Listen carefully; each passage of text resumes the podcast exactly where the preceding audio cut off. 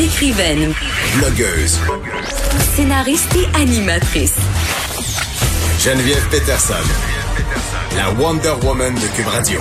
Plusieurs experts euh, qui s'entendent pour dire que la crise euh, de la COVID-19 va vraiment creuser euh, les différentes inégalités et ce, partout à travers le monde ce qui inquiète en ce moment depuis le début aussi, ce sont les enfants. On le sait, il y a des enfants vulnérables qui vraiment en ce moment euh, vivent des situations pas faciles à cause de la COVID-19. Et là, il y a les pédiatres du Québec qui se sont positionnés hier en faveur du déconfinement parce que justement, on veut aider ces enfants euh, vulnérables, ces enfants qui profitaient du système scolaire, ces enfants qui étaient en garderie, donc qui avaient des milieux stimulants, qui en ce moment peut-être sont prisonniers de milieux toxiques, sont prisonniers aussi de milieux où ils ne sont pas stimulés. On discute tout de suite de l'effet du confinement sur ces jeunes-là, ces jeunes qui sont dans le besoin avec le psychologue Camille Bouchard, que vous connaissez bien, professeur retraité de psychologie communautaire de l'UQAM et auteur euh, du célèbre rapport Un Québec fou de ses enfants. Bonjour, Monsieur Bouchard. Oui, bonjour, Madame Peterson. Écoutez, euh, est-ce qu'on gère bien la question des enfants depuis le début euh, de la pandémie au, Québec?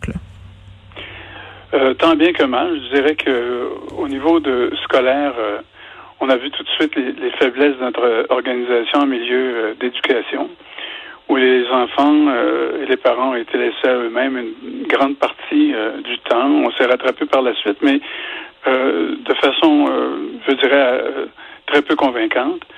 ce qui m'inquiète et ce qui inquiète les pédiatres dont vous avez parlé, tout juste parlé, c'est, le fait principalement que il y a parmi nous euh, des familles où les enfants se trouvent en, mode de, de, risque et de vulnérabilité plus grande. Et, et on, habituellement, on, s'en rend pas compte, là, mais ces enfants fréquentent l'école. Durant les heures d'école, euh, il y a des adultes autour d'eux qui prennent soin de ces enfants, etc., qui les accompagnent. Des enfants qui présentent des difficultés particulières, etc. Mais, mais lorsque ce système-là ne fonctionne plus, ben là, il faut se poser des questions. Comment arrive-t-on à intervenir de façon adéquate? C'est très difficile. Et, et c'est pour ça que moi, je, je, je, suis de ceux et de celles qui sont plutôt en faveur d'un retour plus actif euh, des enfants sur les bancs d'école, avec toutes les précautions là, que l'on que l'on peut euh, auxquelles on peut penser, mais un retour plus actif euh, et en région et, et, particulièrement aussi dans la région de Montréal. Euh, moi, je comprends que là, on, quand on voit le déconfinement qui, qui, qui peut s'amorcer, on va dire, ah, ben, on va commencer par les régions qui sont moins affectées, etc. Mm. Euh, c'est moins compliqué, les écoles sont moins grosses, les classes sont plus petites, etc. Mais, mais le gros volume, le volume le plus important, le nombre d'enfants qui ont besoin d'être accompagnés de façon plus spécialisée, plus spécifique, de mieux soutenus par l'école, c'est dans la région montréalaise, c'est à Montréal, c'est à Laval, c'est en Montérégie que, que ça se présente.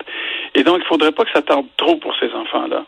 Alors, ça, c'est ma première préoccupation, euh, que l'on puisse avoir une attention particulière pour ces enfants qui vivent dans des familles euh, qui sont, appelons-les en mode de déficit. C'est souvent en mode de déficit budgétaire, financier, mais souvent aussi en mode de déficit euh, culturel, en mode de déficit d'habileté parentale, des problèmes de santé mentale aussi, des problèmes de, de, de, de, de réaction au stress que présente euh, la, la situation actuelle, des problèmes où, de familles où il y a plusieurs enfants, parce qu'on s'imagine des familles avec un ou deux enfants, mais il y en a qui en ont trois, quatre enfants. Euh, c'est très lourd pour certaines familles à porter. Euh, on a on a qu'à penser dans la région montréalaise, Mme Peterson, à toutes les familles dont euh, où, les enfants fréquentent l'école, mais c'est pas leur langue maternelle. Alors, tenter de les accrocher par Télé-Québec ou par, par, par, des, par, des programmes sur Internet, peu importe, c'est très, très, très difficile. Alors, c'est à eux que, que je pense particulièrement, moi, quand je, je, je, souhaite un retour euh, plus hâtif que moins hâtif.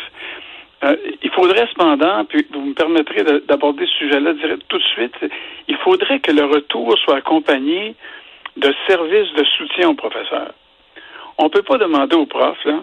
Oui, dans quel état ils vont les retrouver, ces enfants-là? Moi, c'est la question que je me ben, posais hier avec le chef de syndicat.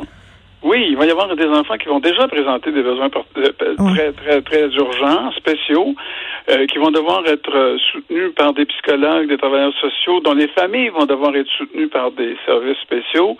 Il ne faut pas laisser les profs à eux-mêmes devant ça. Ce serait la pire chose à faire.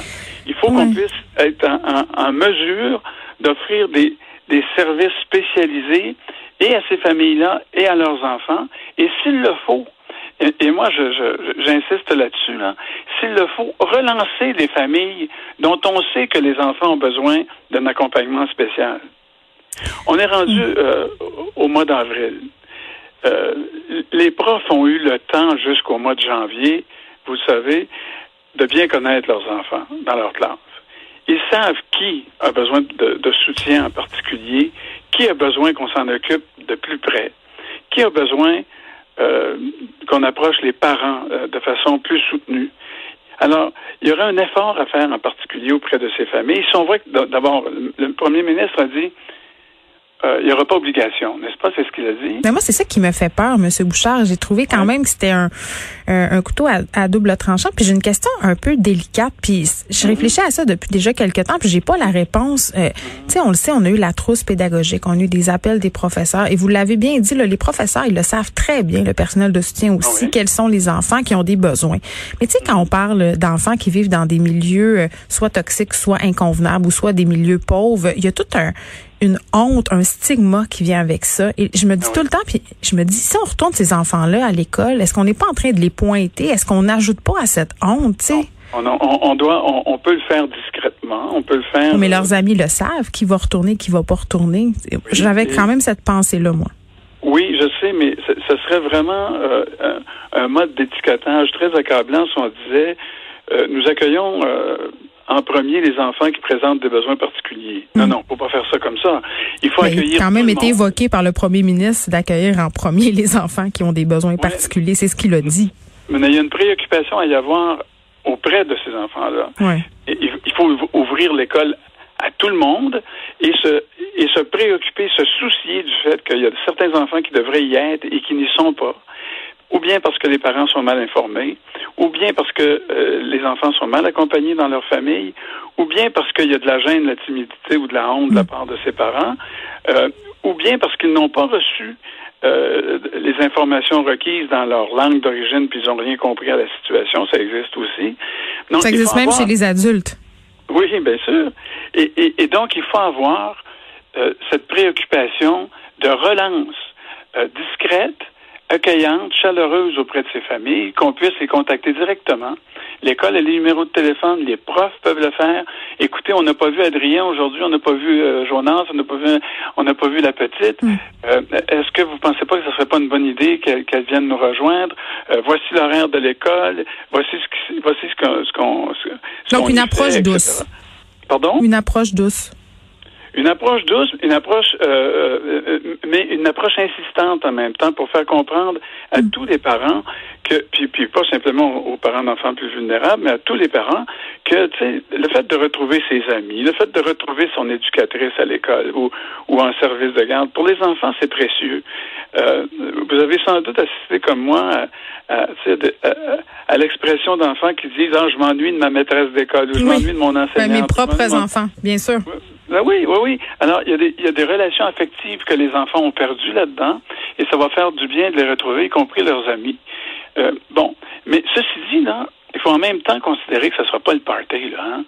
ça va être complexe, puis il n'y aura pas de solution parfaite, et il y aura euh, vraiment inévitablement des gens qui ne seront pas satisfaits. Là. Ça, on s'en sortira pas. Non, c'est vrai, c'est vrai, tout à fait.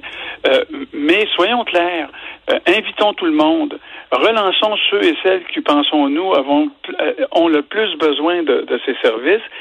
Appuyons nos profs, ça c'est les trois éléments dont on a parlé, vous et moi, jusqu'à maintenant. Appuyons nos profs avec des services qui sont compétents, qui sont au rendez-vous, qui sont là, qui soutiennent vraiment les profs. Et quatrièmement, assurons-nous qu'en dehors des heures d'école, on continue le confinement c'est pas le party, là, c'est pas, c'est pas, c'est pas un signal que, OK, on est correct, on fait un barbecue avec tout le monde dans la ruelle. Oh, non, ça, ça, serait vraiment une mauvaise idée.